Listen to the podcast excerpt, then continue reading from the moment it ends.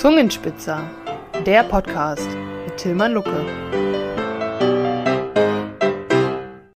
Herzlich willkommen beim Zungenspitzer Podcast rund um Kabarett und Comedy.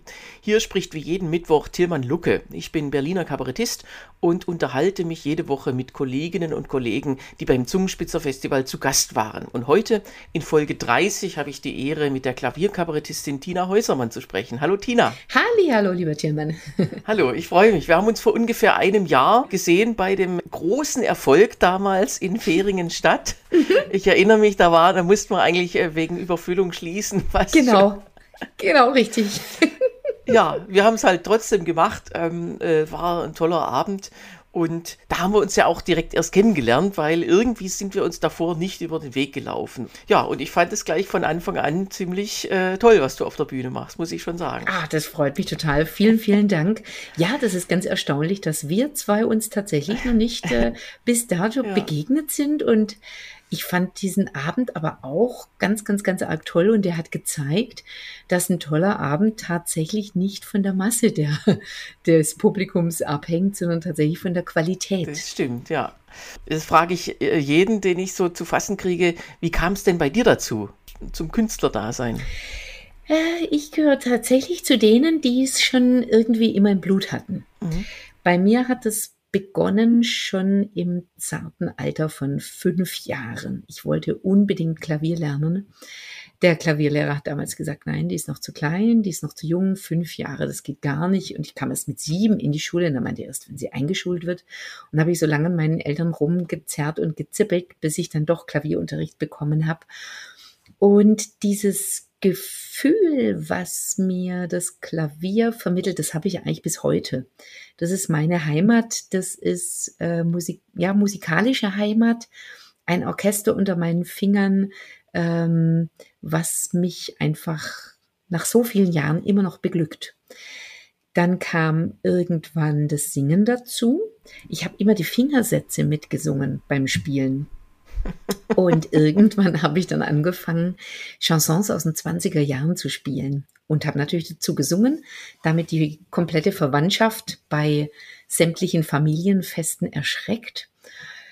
Ähm, und dann war nochmal so eine Initialzündung der Landesjugendchor. Da bin ich mit 17 reingekommen. Wir haben dann diverse Konzerttourneen gemacht und beim Landesjugendchor hat man immer auch Stimmbildung gehabt. Ich weiß nicht, wie das jetzt ist, aber äh, Einzelstimmbildung von Profisängern. Und da wurde mir öfters gesagt, die Stimme, die trägt, die ist sehr gut, die ist belastbar. Überleg dir, ob du nicht damit was machen möchtest. Und dann habe ich Abitur gemacht, dann gab es noch einen ganz kurzen Schlenker als MTA. Medizinisch-technische Assistentin wurde ich dann mal, also Ebbes Rechts auf gut Schwäbisch. Und danach, äh, da habe ich dann mein Examen gemacht und nach diesem Examen habe ich meinen Eltern dann eröffnet, dass ich Gesang studieren möchte. Und das durfte ich dann auch. Sie haben mich unterstützt und dann äh, habe ich Aufnahmeprüfungstournee gemacht wie sich das so gehört, durch komplett Deutschland und eben auch durch die Niederlande, weil es da sehr, sehr gute Jazzstudiengänge gibt. Und dann wurde ich in Hilversum am Konservatorium angenommen, beziehungsweise ähm, Konservatorium Amsterdam. Die haben dann fusioniert und sitzen jetzt in Amsterdam. Also eine Mischung eben aus diesem freien künstlerischen Werden, was man ja, was ja viele haben, und dann aber auch studieren. Also etwas Rechts draus machen.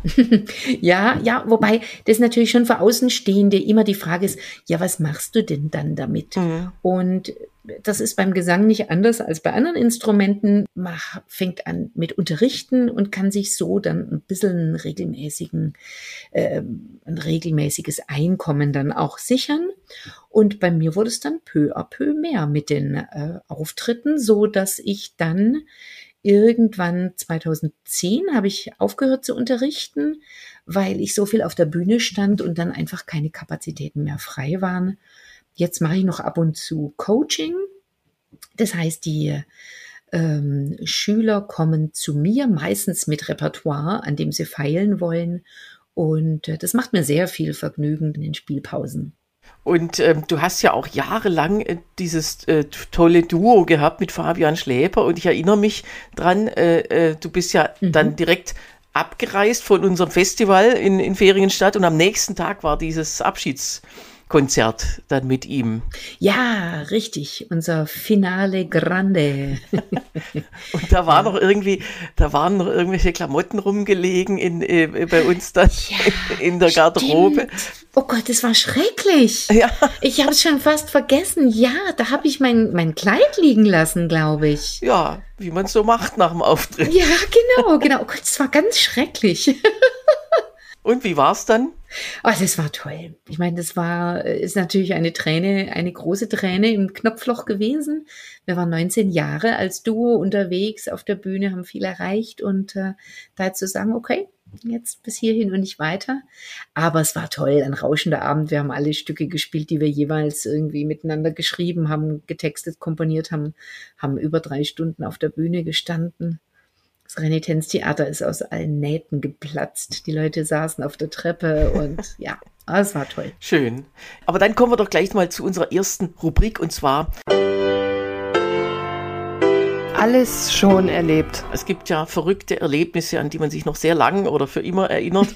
Und da will ich natürlich auch dich danach fragen. Was hast du denn so mal erlebt? Ich stehe nächstes Jahr 25 Jahre auf der Bühne da muss ich eigentlich schon ein bisschen graben. Es bleiben natürlich diese ganz scheußlichen Auftritte hängen, die man eigentlich lieber nicht gemacht hätte, weil sie dann danach echt noch tagelang einem im Gepäck sitzen und einen beschweren und man denkt, äh, was war denn das jetzt? Ich weiß, da gab es einmal bei der DEHOGA. Wir waren engagiert und es hat niemanden interessiert. Die saßen alle an Tischen und haben sich unterhalten. Und wir wurden nicht angekündigt. Für gewöhnlich verstehe ich das, ein Publikum in Bann zu ziehen. Aber da ist es uns nicht gelungen. Die Menschen haben sich einfach weiter unterhalten und gesagt, also gut, wir sind engagiert, wir machen jetzt eine halbe Stunde Programm. Und dann sind wir nach einer halben Stunde von der Bühne gegangen. Es hat niemand applaudiert, die Leute saßen am Tisch und haben sich unterhalten. Es war schrecklich.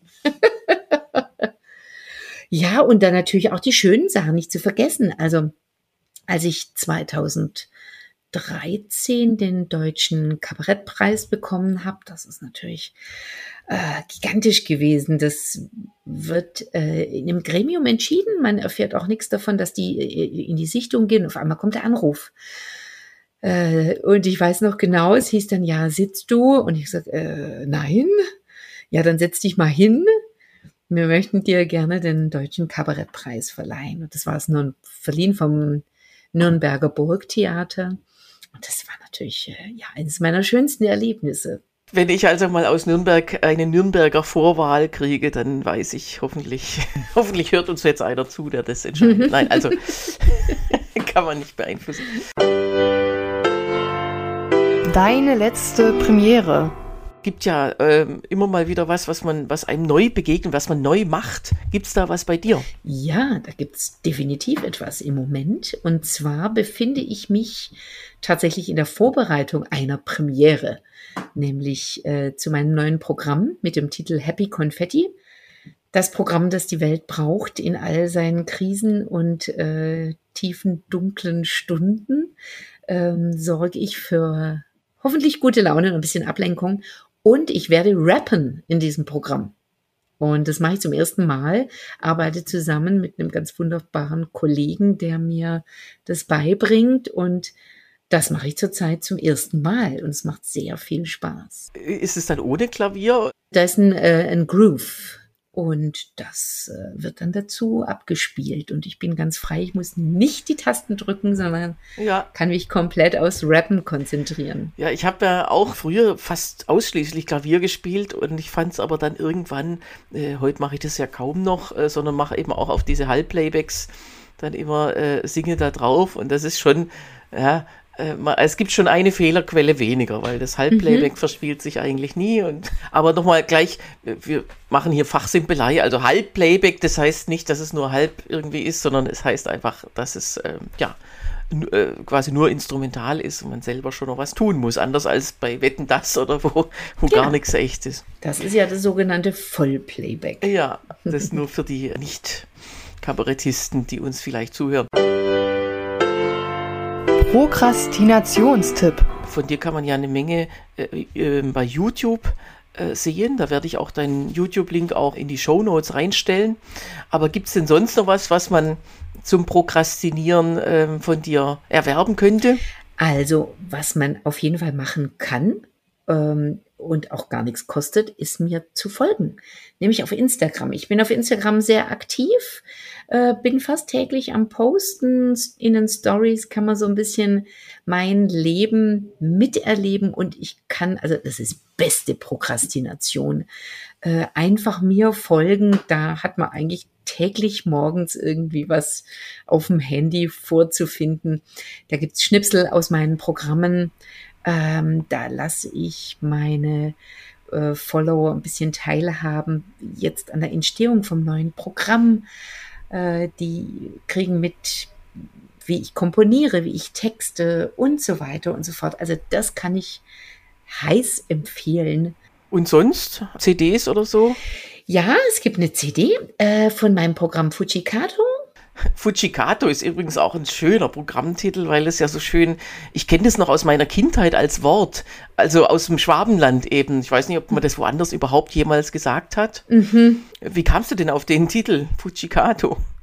Es ist tatsächlich ein, ein, Begriff, der im Duden ist. Man höre und staune. Umgangssprachlich für kaputt. Ich kenne das wirklich, ich habe es ewig nicht mehr gehört, bis ich das bei dir irgendwann mal auf der Homepage gelesen habe, Fujikato.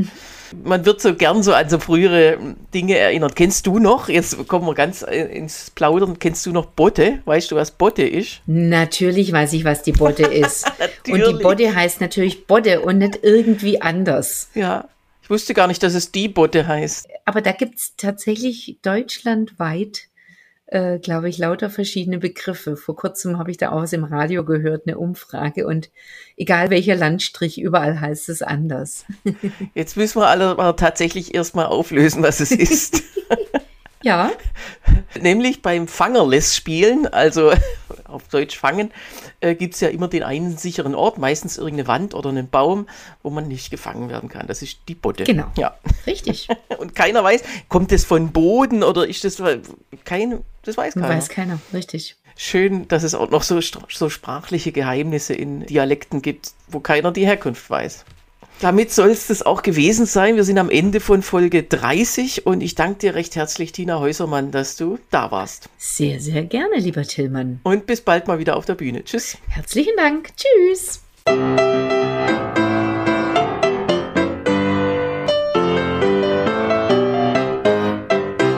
Das war die 30. Folge des Zungenspitzer Podcasts. Ich bin Tillmann Lucke und freue mich über Feedback oder Anregungen, gern auch über Gästevorschläge, die mich per Mail rund um die Uhr unter podcast.zungenspitzer.de erreichen. Diesen Podcast gibt es jede Woche neu, 15 Minuten witzig, persönlich und kompakt und immer mittwochs. Abonnements gibt es zum Beispiel unter www.zungenspitzer.de-podcast, aber auch sonst überall. Zum Schluss habe ich noch einen ganz kleinen Programmtipp.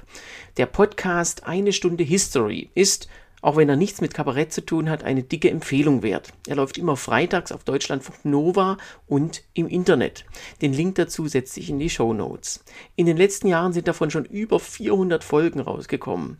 In jeder Folge geht es um das runde Jubiläum eines Ereignisses aus der Geschichte. Nun nähert sich Ende des Jahres auch im deutschen Kabarett ein interessanter Jahrestag, nämlich der 75. Geburtstag des Berliner Rundfunkkabaretts Die Insulaner. Zu diesem Thema zeichnet der Sender am 2. November in Ilmenau eine Live-Folge auf, die danach ausgestrahlt wird. Der Eintritt ist frei, weshalb sich eine Anreise aus dem übrigen Bundesgebiet unbedingt lohnt. Warum erzähle ich das alles hier? Nun, ich habe die Ehre, an dieser Live-Folge mit Matthias von Hellfeld und Steffi Orbach mitwirken zu dürfen. Die Insulaner und vor allem ihr brillanter Leiter Günter Neumann waren immer ein großes Vorbild für mich. Deshalb freut es mich besonders, dass ich da mitwirken darf. Kommt am 2. November um 19 Uhr in die Festhalle Ilmenau und wenn nicht, dann könnt ihr die Aufzeichnung der Folge im Dezember nachhören. An dieser Stelle wird es dazu sicher einen Hinweis geben. Erstmal bis nächsten Mittwoch, dann mit Michael Krebs. Tschüss.